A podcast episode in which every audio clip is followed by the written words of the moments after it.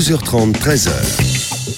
Bonjour à toutes et à tous, ravi de vous retrouver en ce beau dimanche pour cette euh, deuxième émission spéciale en public et en direct des caves de la maison Ruinard pour ce week-end à 100% consacré au champagne. Je vous propose un menu qui prêche comme d'habitude la consommation modérée et responsable en compagnie de Philippe Forbrac, Olivier Livoire, Jean-Luc Barbier et Philippe Verger. Bonjour tous les quatre. Bonjour Alain. Alors Philippe euh, Forbrac, vous qui êtes notamment président de la sommellerie française, un mot sur l'historique, l'historique de l'œnotourisme. Tous les auditeurs d'une vidéo Sud Radio vous attendent au tournant. Qui a inventé l'œnotourisme et c'était quand? On a toujours aimé se balader dans le monde du vin et dans, dans les vignes et dans les caves parce que c'est- beau et c'est beau depuis très longtemps. Donc il y a toujours eu, d'une façon un peu spontanée, des visites. On peut considérer que ceux qui ont organisé pour la première fois le tourisme, ce sont nos amis allemands, avec des routes des vins qui sont, ils sont en général assez euh, organisés les Allemands. Donc euh, village par village, des organisations, des horaires d'ouverture, etc. Et du coup, nos amis alsaciens, en ce qui concerne notre territoire, dès 1953, il y a même une date historique qui est le 30 mai 1953, ils ont organisé une, une sorte de rallye où une équipe est partie euh, de la partie nord, du côté de Tannes, euh, du, pardon, de la partie sud de Tannes jusqu'à Malernheim, au nord, et se sont rejoints du côté de Colmar en ayant fait pratiquement la moitié de la route les uns les autres. Ils avaient un certain nombre d'escales à faire, un certain nombre de choses à rapporter. Donc il fallait qu'ils s'arrêtent chez les vignerons, manger un bout quelque part, etc. Ils se sont retrouvés et ça a donné naissance donc à cette première route organisée, puisqu'après, par rapport au circuit qu'ils ont pris, on a tracé cette première route euh, des vins. Donc ça, ça a démarré là. Ensuite, euh, ça s'est développé un peu en France. Aujourd'hui, il y a 142 routes référencées Ah quand même oui. par le, par le site de, de l'œnotourisme en France. Il y a même une réglementation précise, puisque depuis 1999, aujourd'hui, on doit déposer, euh, les régions déposent, il y, a, il y a un organisme officiel qui effectivement est organisé pour pouvoir euh, faire en sorte que ces routes existent. Alors ça, ça a beaucoup d'intérêt. Ça a bien sûr un intérêt local, touristique. Euh, C'est aussi une merveilleuse façon de, de- communiquer sur, sur sa région. Pour le vigneron, c'est génial parce qu'il reçoit chez lui. Donc il n'a pas beaucoup à bouger, même si c'est contraignant parce qu'il faut qu'il organise effectivement la réception. Il vend aussi en direct, non seulement il raconte son histoire, et on sait que les gens qui viennent, qui sont imprégnés de, de, de, de ce qu'ils vivent, de cette émotion particulière, repartent régulièrement avec quelque chose dans leur coffre. Donc le but, c'est pas de les faire boire, de faire boire pour conduire derrière, il faut être extrêmement prudent Surtout pas, là-dessus. hein, pas et de blague. Plutôt choisir un- ce qu'on appelle un, non, un capitaine de cave, peut-être plutôt qu'un capitaine de soirée. Oui, un, un Sam Et quoi. fait- exactement, quelqu'un qui va ramener tout le monde en, en bonne et due port. Mais le, le voilà, et donc euh, le, le- le- les gens achètent, donc les gens, les vignerons ou les, ou les maisons vendent directement, ce qui est souvent beaucoup plus profitable pour eux d'ailleurs que lorsqu'ils expédient, parce qu'il y a des frais de Et transport. les en moins, vignerons sont formés à voilà. ça, ça allait dans toutes les régions de France. euh, ils sont sympas, souriants, pas comme dans certaines régions. Alors, où il faut euh, qu'on sonne 40 fois. Puis, On euh, va dire que oui, non. dans l'ensemble, oui, et que les choses s'améliorent bien. Alors c'est vrai que des fois, à certaines époques ou dans certaines régions, on avait tendance euh, des fois à penser qu'on pouvait déranger, mais c'est, franchement, c'est plus le cas aujourd'hui. Il y a des formations qui existent, il y a des sommeliers d'ailleurs dont, euh, dont je fais partie, euh, qui sont embauchés par, par, par, par des maisons pour pouvoir faire l'accueil. Donc il y a une vraie organisation. Il faut dire qu'on a été titillé par les étrangers, hein. les Italiens dans le Frioul depuis très longtemps, parce que c'est aussi une très jolie région, au Très belle Venise. Les, les- les L'Espagne Américains, aussi, l'Espagne aussi. mon premier voyage aux États-Unis, c'était euh, grâce à Ruinard, parce que j'ai gagné le trophée Ruinard en 1984 et j'avais euh, euh, eu la chance de partir aux États-Unis et découvrir les vignobles. J'avais été reçu en Californie, mais j'avais été juste euh, bluffé par l'organisation. Sur place, des boutiques euh, où on pouvait acheter non seulement du vin, mais aussi euh, des objets euh, déclinés autour de la maison, des restaurants organisés, ou en tout cas des lieux de, de réception organisés Il n'y a dans pas les côté caves. Disneyland parfois Des aussi concerts, le cas échéant. Alors il y, a- il y a un côté effectivement. euh, Et c'est sympa. Disneyland d'ailleurs. hein, Voilà. voilà. Et, mais on ça Panagiotis au- nous a rejoint, le chef de cave de la maison Runard. Bonjour Frédéric. Aujourd'hui, dans beaucoup de pays, moi j'ai des souvenirs en Australie, en Afrique du Sud ou ailleurs, et puis près de nous, euh, en Suisse, euh, quand on va se balader aujourd'hui, il y a- il y, a vraiment de quoi euh, être bien accueilli. Et c'est le cas dans quasiment toutes les régions françaises. Et ça représente combien Vous avez une estimation du nombre de personnes qui viennent euh, spécifiquement en France Alors, j'ai pas le nombre de personnes, mais ce qui est sûr, c'est que l'intérêt pour le pour l'onotourisme fait partie des, des cinq points d'accroche pour les touristes étrangers lorsqu'ils sont interrogés. Parce que le Mont-Saint-Michel, c'est bien, mais il n'y a Oui. pas grand-chose à voir quand même. La Tour Eiffel, Mais avec modération toujours. Paris. Et, et le monde du vin euh, est cité euh, par, par les touristes, je crois la troisième ou la quatrième position de, de l'intérêt, en tout cas de la motivation de venir notre, dans notre pays. Et en Champagne, donc c'est une euh, région dynamique pour le, Alors, le c'est- tourisme? C'est une région dynamique pour le tourisme. On a un bel exemple ici On avec des cadres, qui sont, ouais. des cadres de Runard qui sont classés euh, monuments historiques. Il y, a, il, y a, il y a vraiment beaucoup de maisons autour qui organisent des, des réceptions, des, des événements. Donc il y a une vraie dynamique. quoi. Oui, et puis surtout, la Champagne bénéficie quand même d'une situation assez exceptionnelle. Et puis avec aujourd'hui des moyens de transport comme le TGV qui Reims à 46 minutes de Paris, c'est Ouais, juste c'est incroyable. c'est- la on banlieue, fait l'aller-retour, l'un de on peut venir déjeuner à Reims, faire une visite de cave, repartir euh, à Paris ou ailleurs, c'est vraiment très pratique. Merci beaucoup Philippe. Euh, Invino Sud Radio reçoit maintenant euh, Olivier Livoire qui est responsable des visites et réceptions de- du champagne. Alors racontez-nous, vous êtes dans un lieu magique, quoi. vous avez un bol fou. vous, hein. Vous Alors- êtes là tout le temps. quoi. Non mais c'est vrai, c'est génial. quoi. Alors effectivement, moi j'aime Vous dire- devriez payer pour être là, non C'est- presque ça. Alors, j'aime dire que j'ai le, le métier le plus difficile de cette maison puisque je suis payé au quotidien pour euh, organiser euh, l'accueil de nos visiteurs qui viennent du monde entier dans un lieu aussi merveilleux. Alors, on reçoit assez peu de personnes. euh, si on, on compare ce que fait euh, la Champagne en moyenne, on reçoit à peu près 10 000 personnes par an. Sur 10 ces 000 10 000 personnes par personnes an. par an qui viennent découvrir nos caves, 3000 sont des invités de la maison qui viennent du monde entier, qui sont en général des clients qui, euh, lors d'un voyage en France, viennent passer quelques heures euh, à Reims et, euh, et découvrir nos caves. Et puis 7000, 7500 euh, visiteurs qui euh, euh, réservent leur visite sur notre site internet et puis viennent nous voir et viennent découvrir ces caves Et absolument ces caves, elles sont sublimes. 8 km de caves. Mais vous Alors- faites des footings tous les jours, quoi. Alors effectivement, 8 km de cave euh, au total. Le parcours de visite est un tout petit peu plus court, je vais rassurer nos, nos futurs visiteurs. Oui. Euh, Moyen âge comme- des visiteurs, 18 ans. Elles sont, comme le disait Philippe tout à l'heure, classées euh, monument historique, site historique euh, naturel depuis 1931 et euh, inscrites maintenant au patrimoine mondial de l'UNESCO depuis juillet 2015. Elles sont absolument incroyables et elles méritent vraiment. En fait, vous habitez sur un espèce de gruyère, parce qu'il y a des trous Reims, hein, ça? Alors la ville de Reims, c'est effectivement un, un gruyère de crayères, donc ces anciennes carrières de craie qui ont été creusées à partir du 5e siècle et jusqu'au 17e à peu près. On en dénombre 1000 environ. 1000 dans, dont la ville. 600 sont aujourd'hui exploités en tant que, que caves euh, de champagne. Et puis après, on a des, euh, des caves, des galeries qui ont été creusées plus tard dans l'histoire de la Champagne, à Mm. partir du 18e, 19e siècle. Et, euh, et effectivement, je pense qu'il n'y a pas un endroit sous Reims où on n'ait euh, pas une cave, Une cave, bouteille en train de... Et Frédéric, de vous techniquement, le fait de travailler dans des crayères, c'est bon pour le champagne? C'est le hasard complet ça, Qu'est-ce que ça apporte au vin? C'est pas, alors ça apporte. euh,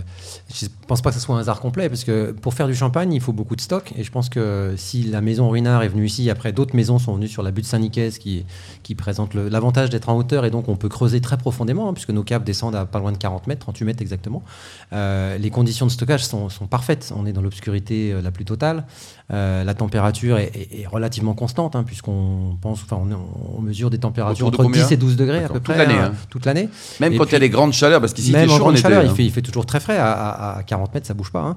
Et puis, euh, une hygrométrie qui est, aussi, euh, qui est aussi toujours constante et très importante. Donc, euh, on ne peut pas rêver de conditions meilleures pour le stockage. Après, on pourrait les avoir de manière complètement artificielle, mais ça serait beaucoup moins joli à visiter. Mmh. Donc, On a reçu une question suite à l'émission d'hier sur le dégorgement. Qu'est-ce que c'est que le dégorgement d'une bouteille de champagne? Alors, Le dégorgement, oui, c'est vrai qu'hier on, on s'est arrêté euh, à l'étape de l'assemblage. Euh, après, donc on met en bouteille avec des levures, ça fermente euh, et ça va vieillir. Hein. Donc c'est là que se produit la prise de mousse. Ensuite, on a un vieillissement qui va durer de quelques années à plusieurs, enfin presque juste 10 ans sur des millésimes. Et puis donc le dépôt qui est créé par ces levures, on doit l'éliminer. Donc on fait, on pratique le remuage d'abord, qui consiste à éliminer ce dépôt qui a été inventé d'ailleurs par Madame Clicquot en 1800. 10, mes souvenirs sont bons. Et puis ensuite, on va donc enlever ce dépôt, et ça, c'est le dégorgement. On va souvent remplacer la perte, la petite perte de dépôt et de vin par euh, une liqueur ça, ça va être le dosage. Alors aujourd'hui, on a des vins qui sont beaucoup moins dosés qu'avant, hein, euh, souvent brut ou même moins, extra brut ou même pas dosé du La tout. tendance, c'est le moins c'est possible, non Le moins sucré Je sais pas possible. si c'est si une tendance vraiment euh, très lourde, mais effectivement, il y, a- il y a de plus en plus de vins qui ont adopté euh, des dosages plus faibles. Philippe Forbach Parce qu'il faut dire que pendant très longtemps, euh, c'était un, champ- c'était un vin doux, Ah oui, oui, effervescent. Mais- Quand on retrouve des vieilles bouteilles de, de champagne euh, de- dans des naufrages, euh, notamment à Baltique ou ailleurs, le dosage de sucre est incroyable. C'était à 100-150 grammes. Ça permet de les garder longtemps aussi. Oui, Peut-être. c'était le style, c'était le ce goût, qui était recherché à l'époque. Ouais. Alors ça pouvait, euh, ça pouvait peut-être calmer un peu l'acidité des vins, mais c'était surtout le goût de réclamer à l'époque. Olivier Livoire, combien de. Donc, on a vu 10 000 personnes par an. Ils sont français, ils sont étrangers, ils sont petits, ils sont grands. Qui sont les gens qui viennent, qui ont la chance de venir vous voir ici, en plein cœur de Reims? Alors, ils sont français et étrangers. Euh, comme le disait Frédéric hier, la, la commercialisation des champagnes Ruinard euh, se fait pour moitié en France, pour moitié à l'étranger. Pour ce qui est de nos visiteurs, on est plus sur un petit tiers de Français, Un tiers et de Français, deux tiers d'étrangers. Euh, c'est vrai que tous les étrangers qui viennent en France, euh, qui viennent à Paris et qui sont amateurs de champagne ont envie, je pense, à un moment, de venir découvrir le cœur de la région dans laquelle leur produit euh, emblématique a été élaboré. Et vous êtes en, en B2C, c'est-à-dire des particuliers, ou en B2B aussi, avec parfois les entreprises qui viennent Parce que pour accueillir, et pour découvrir et se régaler aussi, avec modération, mais on se régale. Eh bien, dans, dans la maison, tout cela à la fois, c'est-à-dire qu'on fait effectivement des visites pour euh, chacun des particuliers qui auraient envie de venir découvrir nos, nos lieux, et puis on reçoit les entreprises qui ont envie d'organiser un séminaire, de, de faire une incentive autour euh, d'un produit euh, complètement Et magique. votre offre, donc, il y, a- il y a un prix pour une visite hein, et une durée également, avec un programme qui est, qui est juste magique, on va le dire. quoi. Alors effectivement, il y a un prix. Chez Ruinard, la visite est de 70 euros par personne. Cette visite que moi je préfère appeler une expérience, c'est c'est deux heures d'immersion complet euh, au, au cœur de l'histoire de la maison.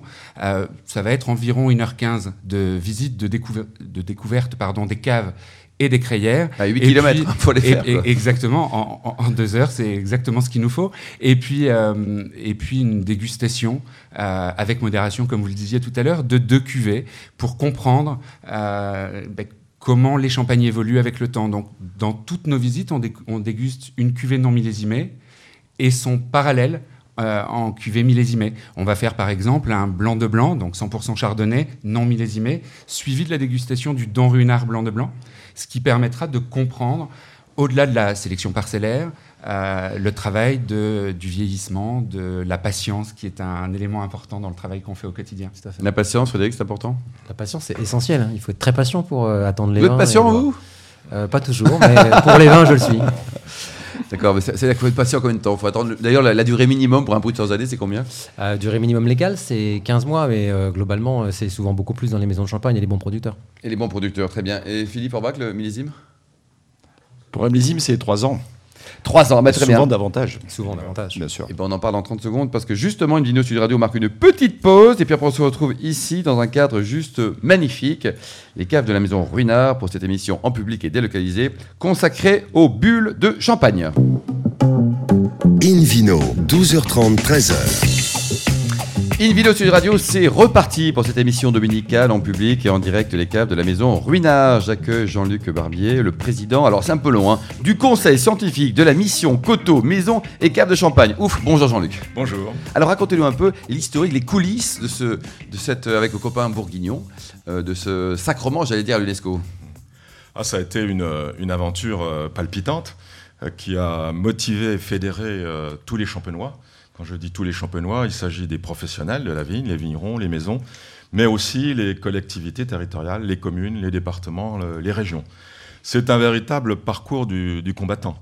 Il nous a fallu, et c'est c'est un minimum euh, pour ce type de candidature, il nous a fallu une dizaine d'années Dix années pour dix juste années être candidat. de quoi. travail, d'efforts pour euh, préparer un, un dossier qui fait 8000 pages, qui, fait, euh, qui pèse 16 kilos, mais qui tient aussi sur une clé USB, et qui est imposé, c'est un exercice de figure imposé euh, par l'UNESCO, l'objectif étant de démontrer que les éléments que l'on propose à l'inscription présentent une valeur universelle exceptionnelle. C'est-à-dire qu'il faut démontrer que les biens qui sont présentés dans le dossier, que l'on demande à être inscrits au patrimoine mondial, sont sans équivalent dans le monde.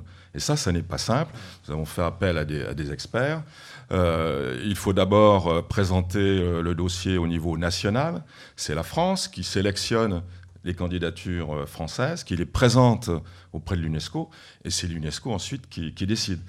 Donc c'est un, travail énorme qui a nécessité beaucoup de temps, mais qui a donné un, nouvel élan, un nouvel enthousiasme au champagne. Euh, euh, le patrimoine mondial actuellement, c'est un peu plus de 1000 sites dans le 1000 monde. sites au total, quoi. Donc il n'avait c'est- aucun avec des crayères, aucun. Parce que qu'est-ce qui a été classé exactement, qu'on comprenne bien, Jean-Luc Alors, euh, dans ces 1000 sites, il y a essentiellement, euh, mais c'est une politique que, que l'UNESCO rejette désormais, il y a essentiellement des bâtiments, des cathédrales, des châteaux, des ensembles immobiliers. Le dossier que la Champagne a présenté est sans équivalent. Euh, on peut dire, pour simplifier, que c'est le Champagne et la Champagne qui sont inscrits à l'UNESCO, mais le dossier est beaucoup plus complexe. Euh, on a associé euh, un certain nombre d'éléments, matériels et immatériels, qui, sont, qui forment un tout cohérent et qui sont sans équivalent dans le monde. Vous parliez de la Bourgogne. La Bourgogne, c'est beaucoup plus simple et, et concret, c'est euh, les climats de Bourgogne. Euh, la Champagne, c'est un ensemble d'éléments euh, matériels, trois sites qui, forment- qui forment la zone centrale, l'avenue de Champagne à Épernay, en surface et en sous-sol, les- la colline Saint-Nicaise à Reims, la surface en sous-sol, ce qu'on appelle le coteau historique, un vignoble qui se trouve au nord d'Épernay, entre Épernay et Reims, euh, sur une petite partie du, du vignoble. Mais ça n'est pas que ça. Il y a ensuite ce qu'on appelle la zone d'engagement, qui est constituée par l'ensemble euh, des 319 communes qui composent la Champagne viticole et de l'ensemble des 34 000 hectares de la Champagne. Et ça n'est pas tout. Il y a également dans le dossier des éléments immatériels qui sont la notion d'appellation d'origine contrôlée, parce que le champagne a été la première appellation d'origine contrôlée. Ce concept d'appellation d'origine contrôlée est né, a été conçu par les champenois euh, dans, dans les pires difficultés de l'entre-deux-guerres.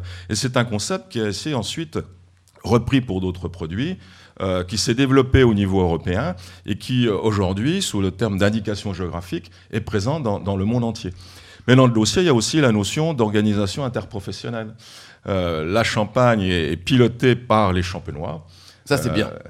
Euh, c'est une forme d'autonomie ou de décentralisation. C'était un ministre de, de l'Agriculture, Michel Rocard, pour pas le nommer, qui était venu il y a quelques années, euh, déjà pas mal de temps quand même, euh, en Champagne. quelques années, Et on lui expliquait euh, comment fonctionne le- la, la Champagne, l'organisation interprofessionnelle. Puis, et puis à la fin, il nous dit, mais finalement, euh, la Champagne, c'est- une république. Oui, c'est- La République champenoise. Attention à l'indépendance, hein, c'est à la mode en ce moment. Est-ce que ça a dopé le, le nombre de touristes Alors, euh, quand on présente une candidature à l'UNESCO, euh, l'exigence de l'UNESCO, on présente une candidature pour protéger un bien. C'est la préoccupation euh, essentielle et dominante de l'UNESCO. Cela dit, depuis quelques années, les candidatures qui se présentent visent certes à protéger, mais visent aussi à mettre en valeur et visent aussi euh, à euh, capitaliser sur l'inscription pour développer le no-tourisme. Et à cet égard, la Champagne a un retard considérable. Ah, et pourquoi ça? Alors pour Les différents... champenois étaient pas sympas? Ils voulaient pas dire bonjour aux touristes, tout ça? Euh, je pense qu'il y, a un- euh, il y avait un décalage, c'est euh, un des motifs de la candidature, un décalage entre l'image du champagne, la notoriété Oui, internationale. la fête, la joie. la- Le champagne est connu dans le, dans le monde entier, mais il n'était pas associé directement à un terroir. Quand on parle du, Bordeaux, on pense tout de suite au Bordelais. Quand on, parle, quand on parle du Bourgogne, on pense à la Bourgogne. Quand on parle du Champagne, Champagne c'est un mythe, c'est Ah, toute une confus, symbolique, oui. mais on ne le rattache pas à un terroir. Euh, Et puis, il faut dire aussi que pendant très longtemps, euh, les champenois euh, vendaient euh, très bien, euh, trop bien leurs produits et n'étaient pas incités À être euh, sympa, à développer le, le oui. Alors tout cela a, a changé, il y a un retard considérable, euh, mais euh, la Champagne en ce moment met les bouchées doubles et nous allons euh, développer euh, considérablement le no-tourisme. On part d'un niveau assez, assez bas, donc il y a un potentiel de développement. Et cette inscription euh, a suscité aussi de la part des, des Une prise de conscience une aussi. prise de conscience des, des collectivités locales, des, des communes, des villes, De tout des le monde, professionnels. Tout le Merci monde beaucoup Jean-Luc Barbier. Dino Sud Radio accueille maintenant Philippe Verger, qui est directeur général de l'Office du tourisme de, du Grand Reims. Alors, vous êtes, vous êtes d'où au départ euh? Vous avez un, un look de rugbyman, vous n'êtes pas du sud-ouest par hasard De Toulouse. De Toulouse, quoi. Vous avez travaillé quoi Auvers-sur-Oise, à Toulouse aussi Auvers-sur-Oise, Toulouse et depuis euh, maintenant presque trois ans, donc en Champagne. Qu'est-ce que c'est euh, exactement le Grand Reims C'est-à-dire, vous allez jusqu'où là, le Grand Reims Vous arrêtez Écoutez, c'est euh, le territoire- Paris, c'est passé le Grand jusqu'à Épernay, pas quand même. Je, pas jusqu'à Épernay, non, non, mais en- vous savez, dans, en matière de tourisme, on raisonne en termes de destination. Donc on ne peut pas s'arrêter à, à cette- ce périmètre des 144 communes, 143 communes définies par le Grand Reims. Euh, on raisonne véritablement en termes de destination et pour nous, il est essentiel de pouvoir communiquer sur la Champagne en général. Et le nombre de touristes a vraiment augmenté depuis le classement, depuis l'inscription? Alors, on a cette fierté de constater aujourd'hui que globalement, on accueille sur le territoire environ 3 500 000 euh, visiteurs. Alors, il y a effectivement euh, euh, une captation de clientèle très forte liée au bien de 91. C'est la cathédrale qui euh, génère chaque année 1 200 000 visiteurs, mais aussi la 1 basilique million Saint-Rémy. 200 000 visiteurs. 1 million 200 000 visiteurs, donc c'est une véritable locomotive. Mais euh, en matière de nos tourisme, effectivement, le, euh, l'inscription de, de juillet euh, 2015 a donné un coup de projecteur sur le territoire et déclenché des envies, des intentions en matière d'hospitalité, euh, en termes de rénovation aussi dans les, dans les grandes maisons de champagne pour essayer de mieux accueillir les touristes. Et puis des, beaucoup d'initiatives de la part de réceptifs ou de vignerons qui veulent aussi euh, s'ouvrir à l'onotourisme. Et ça, c'est un peu nouveau ce que disait un peu Jean-Luc. On avait, euh, ils n'étaient pas très bien habitués. Ça se vendait bien tout seul, donc on n'avait pas besoin de faire on était forcément dans des une- efforts. Quoi. Dans une vision peut-être un petit peu conservatrice, où on se disait, bon, est-ce que c'est intéressant ou pas, alors que le champagne est associé à l'export? Majoritairement dans les- dans l'imaginaire des gens. On se dit on n'a pas forcément besoin de, de développer une activité Chez nous, euh, quoi. par rapport à cela. Alors tout est en rapport aussi avec l'image des maisons, des grandes maisons, puis l'image de- qu'on veut donner d'un territoire. Le, le tourisme, je le rappelle, c'est avant tout un symbole d'accueil, c'est une capacité à faire savoir et à faire connaître. Philippe Forbach Oui, puis c'est- très technique finalement, euh, l'élaboration, euh, les caves, euh, le- le- la, mise, en- enfin, la mise en bouteille, le- bon, etc. Il y, a, il y a peu de maisons qui bénéficient finalement de très belles caves, comme comme c'est le cas ici, par, par rapport au volume. Il y en a, il y en a pour lequel c'est uniquement de la technique, donc c'est pas très fun. Est-ce qu'il y a des maisons sans cave comme à Bordeaux Il y a certains châteaux sans château? Il y a des maisons qui n'ont pas de vigne, par contre. Parce qu'il y, y a le négoce, on n'a pas trop évoqué ce sujet, mais c'est vrai qu'il y a 90% du vignoble appartient aux producteurs et 10% seulement du vignoble est la propriété de- des négociants. Et c'est l'inverse en termes de, de- de- de commercialisation, puisque ce sont les grandes maisons, Grande maison. au ouais. nombre de 340 à peu près, un qui commentaire peut-être commercialisent l'essentiel, bien sûr, du champagne. sur le tourisme, sur le- l'accueil, on va dire, en Champagne? Je pense qu'on s'est, effectivement, on s'est un peu réveillé, mais euh, on, a, on, a, on a vraiment un, un vignoble extraordinaire, des caves extraordinaires, et, et, euh, moi, les gens que j'ai la chance d'accueillir ici, Ah, ils sont ravis, enthousiasmés, ils ont Puis vous avez aussi revenir. Olivier pour les accueillir, qui est formidable. quoi. on a- on a des- Alors, la capacité, euh, Philippe, hôtelière de, de Reims ou du Grand Reims, euh, on, on a- ce qu'il faut. euh, On a plus de 3000 chambres, on est largement en capacité d'accueillir euh, nos visiteurs. Euh, bon, vous savez aussi que c'est pas que le- de l'hôtellerie traditionnelle, mais c'est aussi des résidences de touristes, des chambres d'hôtes, et puis, euh, sans générer de polémique, les plateformes collaboratives type Airbnb qui sont là aussi pour. ça marche, Airbnb à- Reims Oui, oui, oui, ça marche. Après, bon, il y a une Ça agace les hôteliers Ça agace les hôteliers nécessairement parce qu'on est sur une logique d'homogénéisation en matière de, de fiscalité, mais c'est tout à fait normal. Mais euh, ça fait partie aussi de- des nouveaux modes de consommation. On est obligé de s'adapter par rapport à cela. Et à 3000 lits, vous êtes bien? Vous savez que la volonté du, du maire Arnaud Robinet, qu'on salue d'ailleurs, c'est d'en avoir plus ou alors euh, on a ce qu'il faut? Bah, Enfin, je pense qu'il ce sera faut. important d'avoir de, de gros porteurs, mais euh, à l'échelle du territoire, c'est surtout la diversification de l'offre qui joue et la complémentarité de l'offre. Mais aujourd'hui, en matière de capacité, on est tout à fait en mesure d'accueillir nos touristes et de Voir des congrès, des, éléments aussi voir des importants. congrès, des quoi. événements. Il y a Est-ce des projets que- dans ce sens-là. Est-ce que la période des vendanges, par exemple, est une période propice au tourisme? Est-ce que ça, c'est c'est un moment particulier, un focus particulier dans l'année? Alors effectivement, bah, c'est dans la période des vendanges, c'est, euh, c'est, on est là dans, dans ce que j'appelle le tourisme expérientiel. C'est euh, le moment propice pour euh, générer des rencontres, euh, du partage, et c'est la valeur même de- du tourisme aujourd'hui. C'est ce que recherchent les gens, c'est ce contact, cet échange particulier, et la capacité. Je dirais, on peut parler de technicité en matière de champagne, mais ce qui est important, c'est ce- cette rencontre unique. Ce qu'on doit être en capacité de vendre sur notre territoire, c'est euh, un moment privilégié avec les gens et euh, de développer tout ça. C'est extrêmement important. Jean-Luc, un petit commentaire sur les, les propos de Philippe Euh, pas vraiment, non, non. Ah bon, d'accord. C'est parfait, il a tout dit. Par, parmi les attraits, est-ce que la gastronomie, par exemple, rémoise, fonctionne bien? Vous avez aussi des beaux établissements, des beaux restaurants, des étoiles Michelin, pourquoi pas? On a de, quand même des, des- quelques puissances de feu sur notre territoire, euh, pour ne citer que euh, Arnaud Lallemand, euh, euh, Trois étoiles et Michelin, euh, Philippe Mille et d'autres. Euh, donc ce sont Philippe de- Mille au bien évidemment. Deux De, ce étoiles. sont des Philippe, le- Philippe, deux étoiles. Philippe Jamès aussi, le sommelier qui. Voilà, Il n'y a donc que des Philippe, hein, ouais. Donc souvent on peut associer effectivement euh, le champagne à cette euh, haute gastronomie, mais il n'y a pas que la haute gastronomie, il y a- c'est la diversité de la restauration euh, en local qui fait que euh, effectivement on, est, on a tous les ingrédients pour pouvoir euh, booster le territoire Et les grands générer de chantiers l'attractivité. Vos grands chantiers, ah, Jean-Luc? Ah oui, sur la gastronomie, je voulais dire quelque chose. Euh, quel- quelquefois, on, on- on voit, je, je- je- je- ça peut être gustativement intéressant, mais des recettes au champagne. Franchement, C'est pas bon? le champagne dans, le, dans la flûte. Ouais. Euh, Dans la flûte ou dans la verre, coupe dans le le verre. Dans la sauce. Le verre à Euh, champagne. non, non, non. Ouais, euh, Non. Bon, bah, après tout, pourquoi pas. Et les grands chantiers? Alors les grands chantiers, euh, il y a un grand chantier en perspective, c'est euh, la création d'un centre d'interprétation à Reims sur, euh, autour du Champagne. Il viendrait s'adosser sur ce que propose l'ensemble des grandes maisons de Champagne, mais aussi sur le développement de l'onotourisme, pour essayer de valoriser, d'avoir une vraie vitrine du Champagne, je dirais, à Reims, qui ouvre sur le, Grand Est.